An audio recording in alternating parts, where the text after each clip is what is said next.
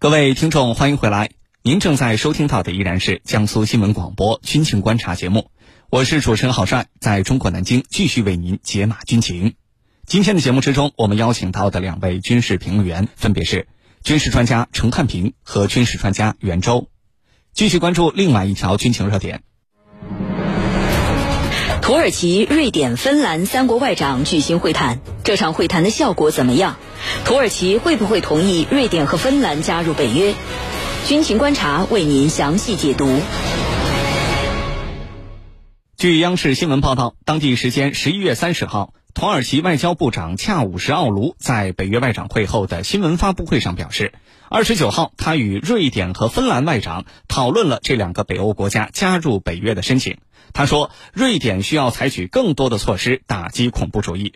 另据参考消息网报道，瑞典外交大臣托比亚斯·比尔斯特伦三十号表示，瑞典和芬兰在与土耳其就这两个北欧国家加入北约达成协议方面取得了良好进展。截至目前，在所有的北约成员国当中，只有匈牙利和土耳其这两个国家尚未同意瑞典和芬兰的入约申请。匈牙利总理欧尔班在上周曾表示，国会将于明年批准瑞典和芬兰加入北约。那么这次土耳其、瑞典、芬兰的三边会谈谈的效果到底怎么样呢？土耳其会不会同意瑞典和芬兰加入北约？接下来我们一起关注。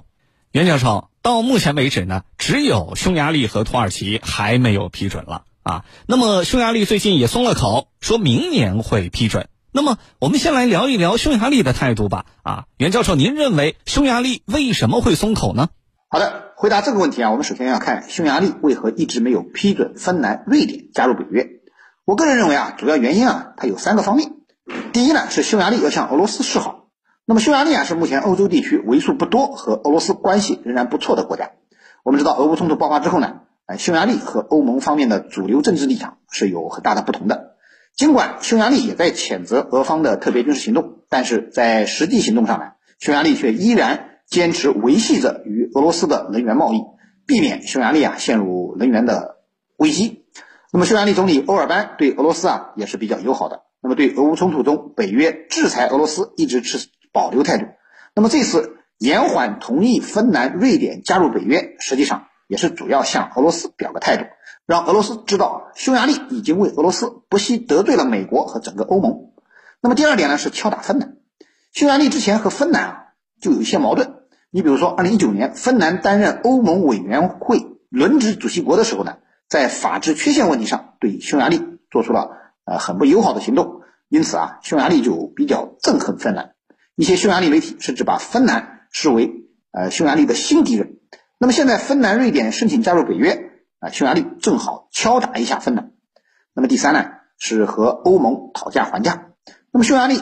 借阻止芬兰、瑞典加入北约，要和欧盟谈谈条件，要点好处费。目前来看呢，匈牙利这三个目的啊，基本上都已经达到了。呃，一方面对俄罗斯可以说仁至义尽，尽管来自美国和欧盟的内部压力太大，呃，使匈牙利最终妥协了。但是呢，呃，做到这个份上，呃，已经不至于得罪俄罗斯了。而芬兰为了能够说服匈牙利同意其加入北约的申请，在外交上可以说，呃，用低三下四来形容了。呃，为了能加入北约，芬兰和瑞典可以说能做的事基本上都做，匈牙利啊也得到了足够的面子，这样才让步的。呃，而最让匈牙利满意的是欧盟同意给他的回报。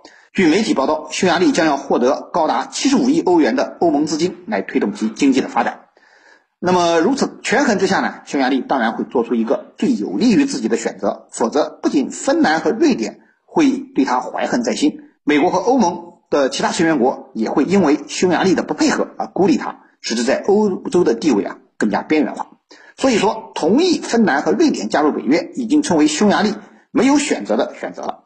下面这两个国家是否能真正意义上完成加入北约，可能最终还要看土耳其的态度了。主持人，好，谢谢袁教授的分析。我们继续来说土耳其的态度。土耳其呢虽然没有同意，但是呢，呃，土耳其外长跟瑞典、芬兰外长举行了这么一次三边会谈。如何解读土耳其的这个举动？土耳其为什么要组织这样一场三边会谈呢？呃，是不是有点改变态度的迹象呢？对于这方面的问题，程教授您怎么看？好的，在北约的三十个成员国当中，目前只有两个国家，也就是说匈牙利和土耳其还没有正式批准瑞典和芬兰加入北约。那么，按照北约的议事规则，只要有一个国家说我不同意，那么这个就会变成废纸一张，没有办法变成事实。那么现在我们来分析一下，匈牙利为什么不同意？其实匈牙利政府已经批准了，只不过呢，在技术上还有些问题，就是匈牙利准备在明年年初，就是二零二三年初。正式做出批准的决定。其实他们已经把政府同意的这个消息通报给了芬兰和瑞典，也就是说，仅仅是一个时间上的问题。现在最关键的是土耳其方面，由于土耳其有很多问题还没有得到满意的答复，所以呢，土耳其依然没有批准芬兰跟瑞典加入北约体系。那么这一次，土耳其外长。这个叫恰武什奥卢主动邀请芬兰跟瑞典的两国外交部长，就是他们举行了一个三方外长会议。当时呢，他们是这个一起来出席呃有关的会议的。然后双方又开了一个小会，在这次会议上，双方啊进行了沟通。那么土耳其外长是怎么说的呢？他说。我们现在还有很多问题需要得到确认、得到澄清。也就是说，我批不批准，我要看你们的态度。你们对我土耳其该做出一个什么样的承诺，最终决定我是否同意。那么，这只是这一次三边外长会议的一个呃表面的原因。我觉得还有一个。深层次的因素，这个深层次的因素是不便摆在桌面上的，那是什么呢？就是土耳其方面也有意在这个问题上拿美国一把，而且把土耳其可能将对叙利亚北部采取地面军事行动相挂钩，来做交易啊。那具体又是怎么回事呢？其实。我们很清楚，我们用一句话来形容，那就是美国比芬兰跟瑞典更希望这两个国家纳入到北约体系里头。这样的话，在美国看来，你看北约的团队在扩大，针对你俄罗斯的力量在壮大。那如果说土耳其在这个问题上拿一把呢？我想着急的应该是美国啊，当然芬兰跟瑞典也会着急，因为。这个他们意识到，只要有一个国家不同意，那么这两个国家就休想加入到北约体系里头。那么，这跟土耳其即将在叙利亚这个边境地区采取军事行动有联系吗？我觉得当然有联系。这里头自然可能存在交易。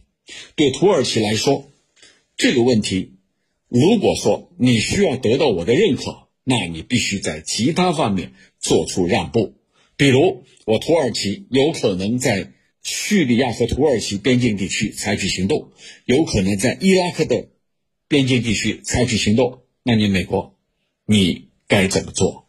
这里头就是交易，因为对土耳其这样的国家来说，他很清楚，当各方的利益出现博弈和交织的时候。他肯定要选择对他最为有利的一个，因此在芬兰跟瑞典能否加入北约的问题上，土耳其不到最后一刻绝对不会轻易的松口，说我同意你加入，一切没问题，解决了。我想不会那么容易啊！这是从土耳其这些年来在国际政治舞台以及围绕多边这种。冲突当中所表现出来的这个做法，可以来做一个分析。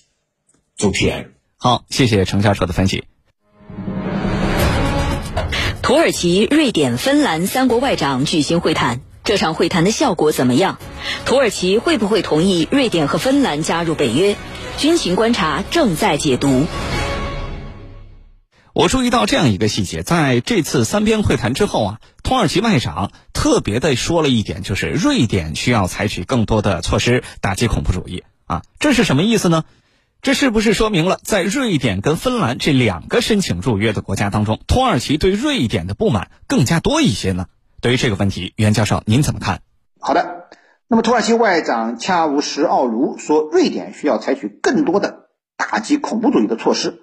其实他这里的恐怖主义意思很明确，就是指的呃库尔德工人党和居伦运动。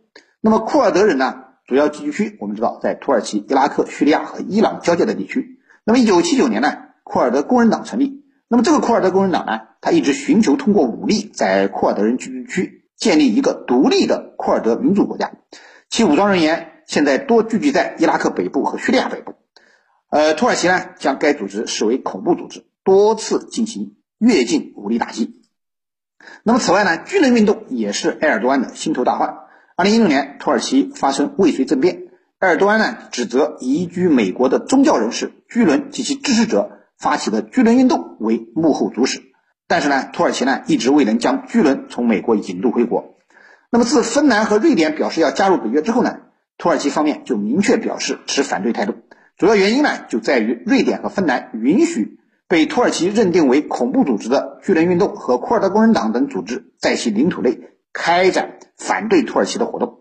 那么这些年来呢，瑞芬两国啊，呃，还陆续接收了来自中东的几十万难民，其中就有很多来自土耳其、叙利亚和伊拉克的库尔德人。那么瑞芬两国允许库尔德工人党在两国国内招募人员、筹集资金，甚至组织训练。另外，土方呢还指责瑞典向库尔德工人党提供武器装备。二零一九年十月。土耳其军队进入叙利亚北部，对库尔德武装展开军事行动。随后，瑞典就宣布暂停对土耳其的军售，呃，到今天也没有解除。也就是说啊，相对于芬兰，瑞典至少还多两项得罪土耳其的罪名：一项是对土耳其实施武器禁运，另一项则是向库尔德工人党提供武器装备。芬兰最多也就是向库尔德工人党的成员及巨人运动的成员提供庇护场所而已。现在，土耳其已经对。瑞芬两国加入北约开出了呃条件，呃就是呢，瑞典和芬兰要公开谴责并停止支持恐怖主义的活动，解除对土耳其的武装出口的禁令。土耳其还要求芬兰和瑞典引渡三十名涉嫌库尔德武装和巨人运动有关的恐怖分子。那么这两国能不能做到土耳其提出的要求？看来，呃，事关着他们最终能否真正意义上加入北约。好，谢谢袁教授的分析。那么，如何看待接下来一段时间瑞典跟芬兰申请加入北约的前景？土耳其接下来会改口吗？还是呃有一些变数值得我们关注？请程教授为我们解答。好的，那么这一次，土耳其、芬兰跟瑞典三国外长举行了一个三边会谈。那下一步，能不能说土耳其就开了绿灯，使这两个国家？顺顺利利的加入到北约呢？我认为没有那么简单。我们不妨来听听土耳其外交部长恰武什奥卢他是怎么说的。他说呀，进程正在推进当中，就是一切正在按部就班的进行的，但是有些步骤还是需要采取的。这什么意思呢？就是你该采取的行动，你得拿出诚意来。他还把这两个国家放在一起进行了分析，他是怎么说的呢？他说：“芬兰加入北约的问题不大。”这个话我们的理解就是，芬兰啊，未来加入北约，我土耳其不会说不，我是同意的，或者我没有什么问题。他说：“目前来看，瑞典未来加入北约的问题比较多。”这话的意思啊，就是你瑞典。要采取更多的行动，拿出足够的诚意来打动我，这样的话我才没有意见。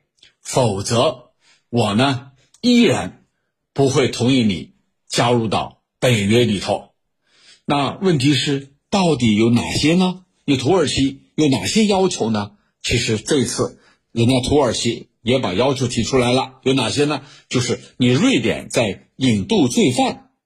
冻结恐怖组织资产，结束发生在土耳其的一些恐怖活动，你没有采取相应的措施，没有一个具体的行动，这是土耳其对瑞典提出的诉求啊，其实就是这些方面。那么摆在桌面上，能说得过去吗？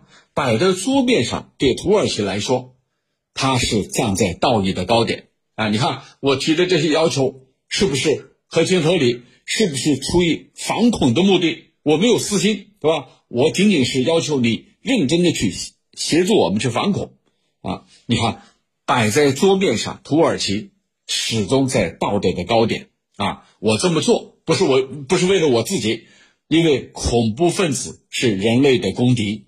我呢是出于反恐的目的，哎，你看土耳其在这个问题上可以说，呃，始终站在道义的高点，让人无可挑剔。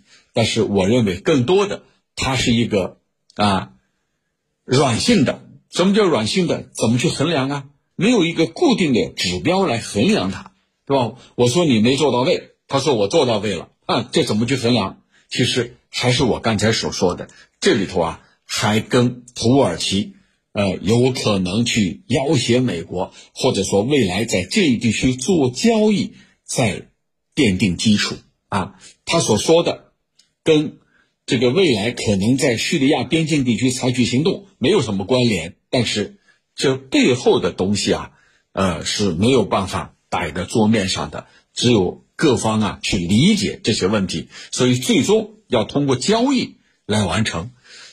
芬兰跟瑞典能不能加入北约？我觉得大概率是会加入北约，但是在土耳其看来，他的利益还没有最大化之前，他绝对不会爽快的说“行了，我没问题”。我觉得绝对不会。那么同时，他也不会给美国任何面子啊！你美国怎么做，咱们要做交易，不可能。我说啊。我就给你一个面子就拉倒了，必须要美国要拿出实际行动，让土耳其觉得，哎，已经满足了他的诉求，这个时候才有可能使得芬兰跟瑞典顺顺利利的加入到北约。主持人，好，感谢两位军事评论员在今天节目之中的精彩点评。以上呢就是本期军情观察的全部内容。我是主持人郝帅，代表节目编辑卫青、赵晨，感谢您的锁定收听。更多的广播节目、优选音视频，还有大蓝鲸商城，请您下载登录大蓝鲸 APP。在今天节目的最后，为您介绍二零二二长三角高新视听博览会。由江苏省、上海市、浙江省、安徽省广播电视局共同主办的二零二二长三角高新视听博览会，将于二零二二年十二月十五号到十七号在江苏省南京市南京国际展览中心举办。本届展会以“智慧新视听，美好新生活”为主题，展出面积一万五千平方米，设置了“我们的新时代”主题展区、媒体融合示范展区、应用新技术展区、视听新内容展区、互动体验区五大板块。同期呢，还将举办第十届广电传媒产业论坛暨第九届广播电视紫金论坛、长三角白暨豚原创网络视频大赛颁奖典礼、长三角广播电视媒体融合优秀案例评选发布会，还有长三角广播电视媒体深度融合发展高峰论坛、长江经济带播出机构高质量发展论坛、二零二二江苏影视论坛、二零二二长三角广播电视人才输送招揽对接发布会等系列主题活动。好，各位听众，我们明天同一时间依然是在江苏新闻广播，下期节目再见。